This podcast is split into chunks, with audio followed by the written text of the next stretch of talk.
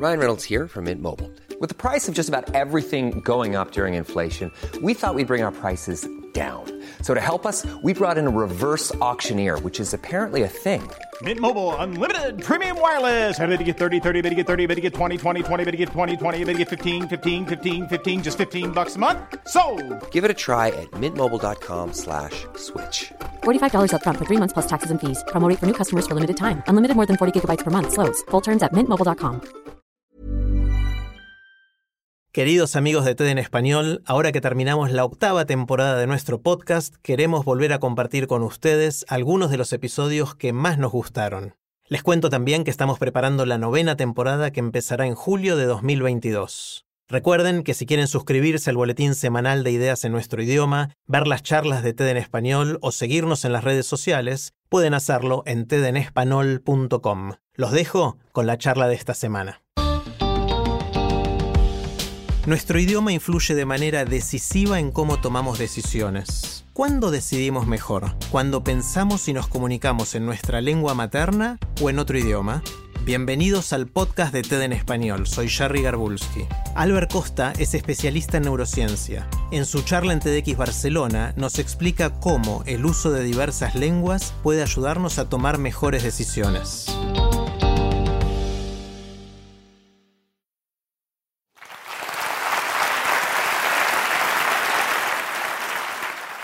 Bueno, buenas tardes. Eh, gracias por estar aquí, por compartir estos, estos momentos de viernes de octubre como si fuera septiembre o si fuera agosto casi.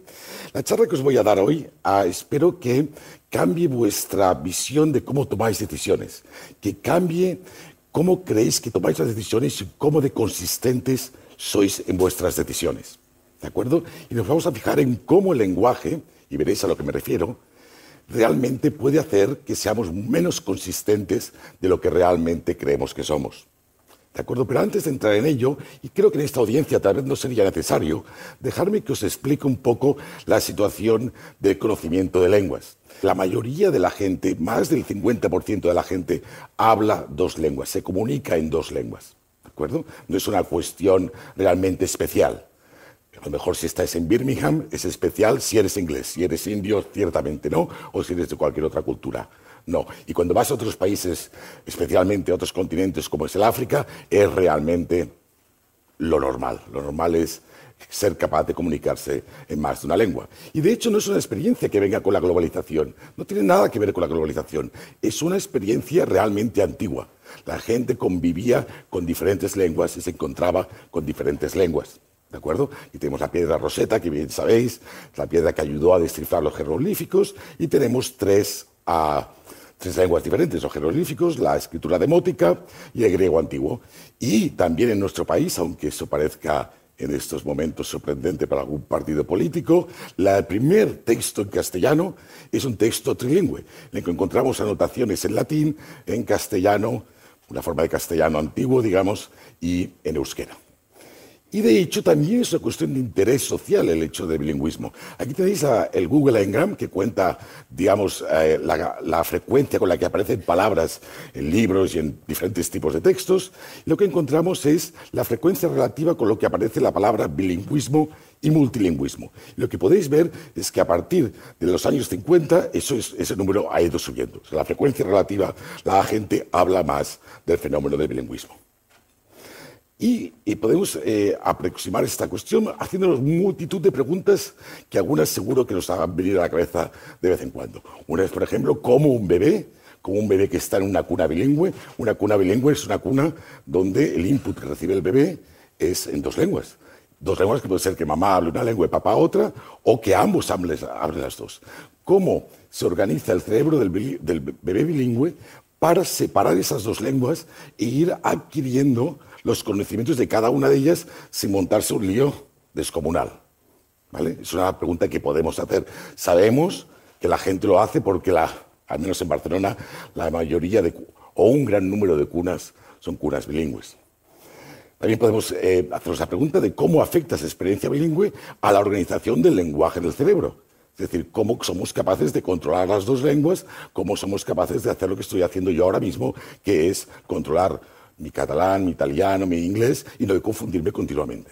Y qué diferencia ese cerebro tiene con el cerebro de un hablante monolingüe. Podemos hacernos también preguntas respecto a esa gimnasia continua que yo hago cuando estoy intentando poner riendas a los lenguajes y no mezclarlos, hasta qué punto eso es una gimnasia mental que puede tener consecuencias para otras actividades cognitivas, como podría ser la atención o como podría ser el control ejecutivo. Podríamos preguntarnos si esa gimnasia que hacemos después tiene beneficios para lo que llamamos la reserva cognitiva. La reserva cognitiva es el declive cognitivo que viene asociado con la edad y no todo el mundo lo experimenta de igual manera. Y o el declive cognitivo que viene asociado con las enfermedades neurodegenerativas y no todo el mundo lo experimenta de igual manera. Podríamos ver si esa gimnasia ayuda a que ciertos declives cognitivos aparezcan, ciertos síntomas aparezcan más tardíamente. Y hoy no vamos a hacer ninguna de esas preguntas. Esa será para otra charla, si queréis. Hoy les vamos a hacer una pregunta y voy a introducirla con a tres grandes figuras ah, del siglo pasado y de este siglo. Eh, y vamos a hacer la pregunta de cómo el contexto lingüístico puede afectar a nuestras emociones y cómo eso puede llevar a afectar a las decisiones que tomamos. Y no hay mejor que Mandela cuando nos dice eso. Cuando hablas a un hombre en una lengua que entiende, el mensaje llega a su cerebro, a su cabeza. Si le hablas en su lengua, le llega a su corazón. De hecho, Mandela aprendió la lengua del enemigo, básicamente del enemigo que lo puso en la cárcel durante 27 años, lo aprendió justamente para poder comunicarse con la gente que lo tenía preso de una manera más directa. Antes de Mandela, tenemos gente que ya tenía una sensación de ese tipo. Eso que nos dice Freud, dice, los pacientes cambian a su lengua foránea cuando hablan de pasajes emocionalmente estresantes. Es como si cuando yo cambio al inglés en una situación estresante, como me, digamos que me, detacheo de esa, de esa situación estresante. Es como si no la sufriera, no la viviera tan intensamente. Ya vemos que esta idea de que las emociones pueden depender del contexto lingüístico ha sido avanzado por varias gente, incluso por uno de las personas, eh, uno de los personajes más importantes del siglo este, que es Alexander Costa, eh, que es mi hijo. Eh, un día nos estuvimos ah, eh, discutiendo, porque no sé si eran los deberes o no se acababan las judías verdes, no sé lo que era. Entonces yo le hablaba siempre en él en catalán y en ese momento cambié al castellano. Me dijo, papá, en castellano no, que eso significa que estás muy enfadado. ¿De acuerdo? Es igual, se comió las judías, le castigué y a la cama. Bien, entonces, más allá del gran filósofo Alexander Costa, tenemos evidencia un poquito más fina y es esa evidencia que tenemos de un estudio, por ejemplo, en el que ponen a la gente a leer Harry Potter y lo ponen a leerlo en alemán, la lengua materna de estos participantes, o en inglés. Y miramos la activación de la amígdala en pasajes que son emocionalmente, eh, digamos, mm, que te activa emocionalmente. ¿no? Eh, y lo que encontramos es que la activación de una estructura cerebral, que es la amígdala, y es una estructura que responde mucho a situaciones emocionales, es menor cuando esos pasajes se leen en la lengua extranjera, en la lengua foránea, a pesar de que todos los participantes entienden lo que están leyendo. Lo entienden, pero no lo sienten igual. Y de hecho, si nos vamos a los clásicos, podemos ah, mirar lo que nos decía Platón. ¿no? Aquí tenemos la cuadriga de Platón, en la que teníamos eh, los, los, dos caballos, que son los impulsos positivos y los impulsos negativos, los impulsos nobles los impulsos innobles, y la razón intentando controlar esos dos impulsos. Y eh, de hecho, sabemos que eh, las teorías actuales de toma de decisiones hace mucho hincapié en lo que es la intuición y lo que es el pensamiento analítico, ¿vale? Como las dos grandes fuerzas que guían nuestras decisiones. Y la intuición parecería estar muy fomentada en situaciones emocionalmente altas. Y para explicaros el tipo de estudios que hacemos, vamos a hacer un juego. ¿Vale? Vamos a pasarnos de aquí del Cosmo Caixa al Casino Agua. Juego, señores. Vamos a hacer un juego en el que vosotros vais a tener que pagarme un euro. Sí, hombre, para empezar, no, no voy a pagarlo yo. Después Tetos lo pagará a todos. Vais a pagarme un euro y eh, vamos a tirar una moneda, vamos a jugar a cara y cruz. Si sale cara, ganáis 2,50 euros. Mm, si sale cruz, me lo quedo todo yo. ¿Vale? Eh, ¿Quién quiere jugar? ¿Quién quiere jugar? ¿Uno? ¿Dos? ¿Tres? ¿Cuatro? ¿Cinco? ¿Seis? ¿Siete? Muy poca gente. Los otros deben estar pensando en su abuela cuando decía que yo más vale pájaro en mano que ciento volando, ¿verdad? Bueno, a veces no, a veces es y más vale malo conocido que bueno por conocer. Bueno, a veces no. Y eso lo que, lo que refleja es que si fuerais homo economicus, es decir, si hicierais eh, el economista así frío y racional, deberíais jugar, porque el valor esperado de esta jugada es mayor que el euro. Si jugáramos muchas veces a este juego, acabaríamos ganando 1,25. Pero vosotros tenéis lo que se llama aversión a la pérdida, aversión al riesgo. Decís, oye, mira, yo me quedo el eurito y ya está, ¿vale? Eso porque sois, la mayoría de vosotros, menos los que habéis levantado la mano, sois homo sapiens, vosotros son homo económicos.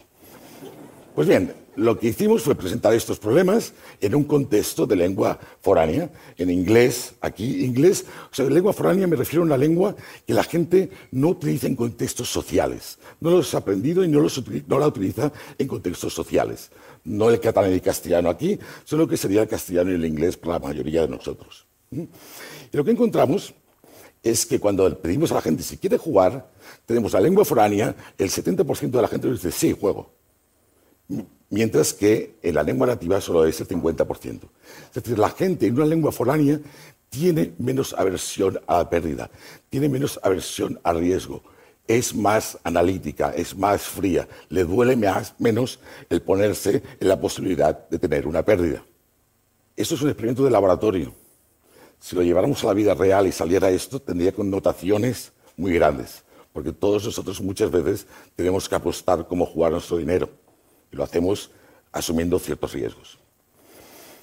Eh, pero bueno, no solo es la economía. Podemos ir a cosas que decimos, bueno, eso de la economía, de cómo jugamos el dinero, bueno, a veces lo tienes, a veces no lo tienes. Lo que son los hombres de verdad, lo que tenemos el ser humano de verdad, es nuestra moral. ¿De acuerdo? Y eso sí que es una cosa inamovible. Y vamos a comparar a dos grandes pensadores, uno es Immanuel Kant, que decía, vive tu vida como si la reacción de tus acciones se fuera a convertir en ley universal. ¿Vale? Versus una persona con diferente, igual de importante, pero con diferente tipo de visión moral, que decía, estos son mis principios, si a usted no le gusta, aquí tengo los otros. ¿Sabes? Entonces, son dos visiones de la moral bastante diferentes. Pues bien, aquí hicimos a llevamos al laboratorio no es un dilema que hemos utilizado nosotros solo, que hemos inventado, pero es un dilema que se ha utilizado mucho en filosofía moral, lo adaptamos y de hecho, para que veáis que no es un dilema solo de filosofía, dejadme que os explique este caso. Esto es un ah, tren que va hacia Los Ángeles y va desbocado y va a chocar contra la estación más importante de Los Ángeles. Y lo desvían sabiendo que va a descarrilar. Acaba descarrilando en otra estación y acaba dañando a niños y a gente que estaba esperando ese tren. Es decir, aquí tenían dos opciones. O dejar que el tren fuera y hiciera bastante daño, digamos, a, a la estación de Los Ángeles, o ser más utilitarista y cambiarlo y hacer que unos pagaran por otros, pero menos. ¿De acuerdo? Y bueno, básicamente es lo que, lo que hicimos. Hicimos este, eh, este estudio en el que le presentábamos, no el dibujo, lo presentábamos en texto. Hay un tranvía que va desbocado. Ese tranvía, si no se hace nada, va a matar a cinco personas. nosotros lo poníamos que estaban trabajando, no que estaban haciendo la siesta, pero bueno, es igual.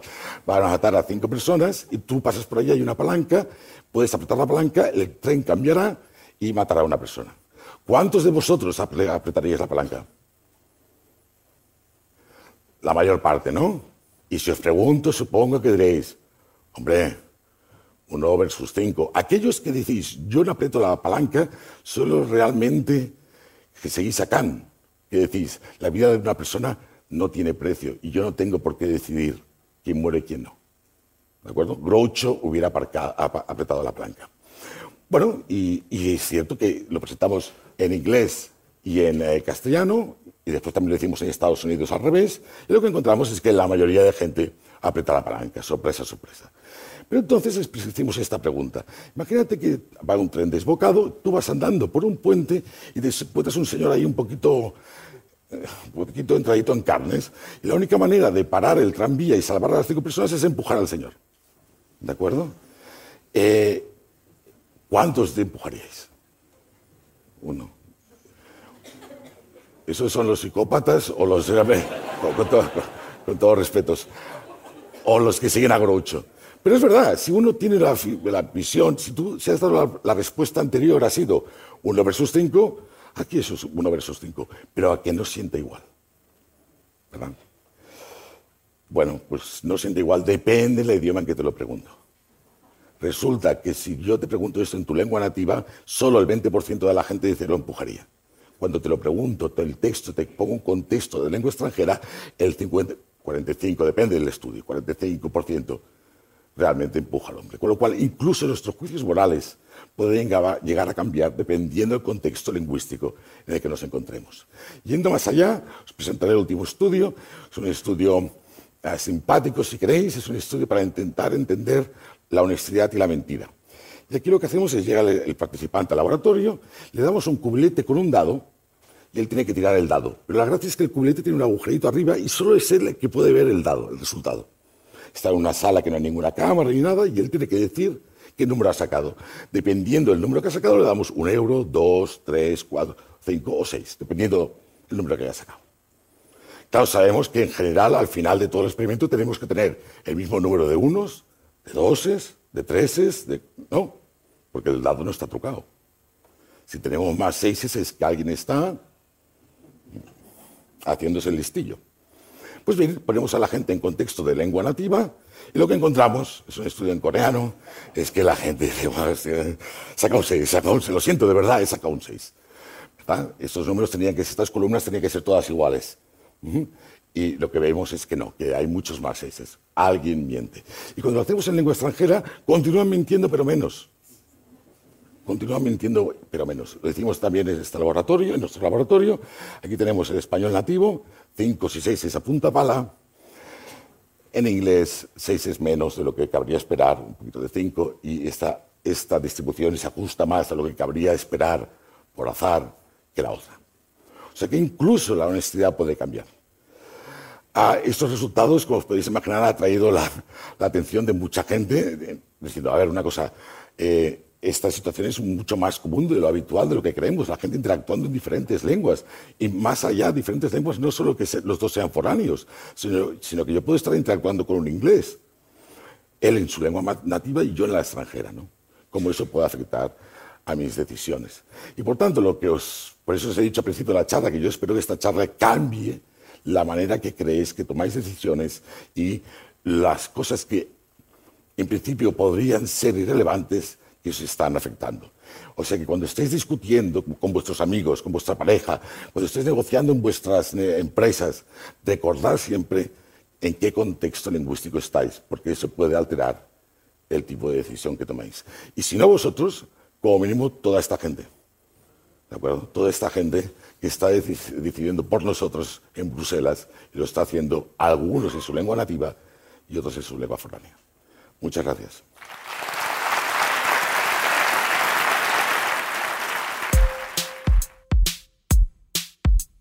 Si les gusta TED en español, la mejor manera de apoyarnos es compartiendo el podcast con sus amigos. Pueden encontrar todos los episodios en Spotify, en Apple Podcast o en tedenespanol.com. Soy Jerry Garbulski y los espero en el próximo episodio.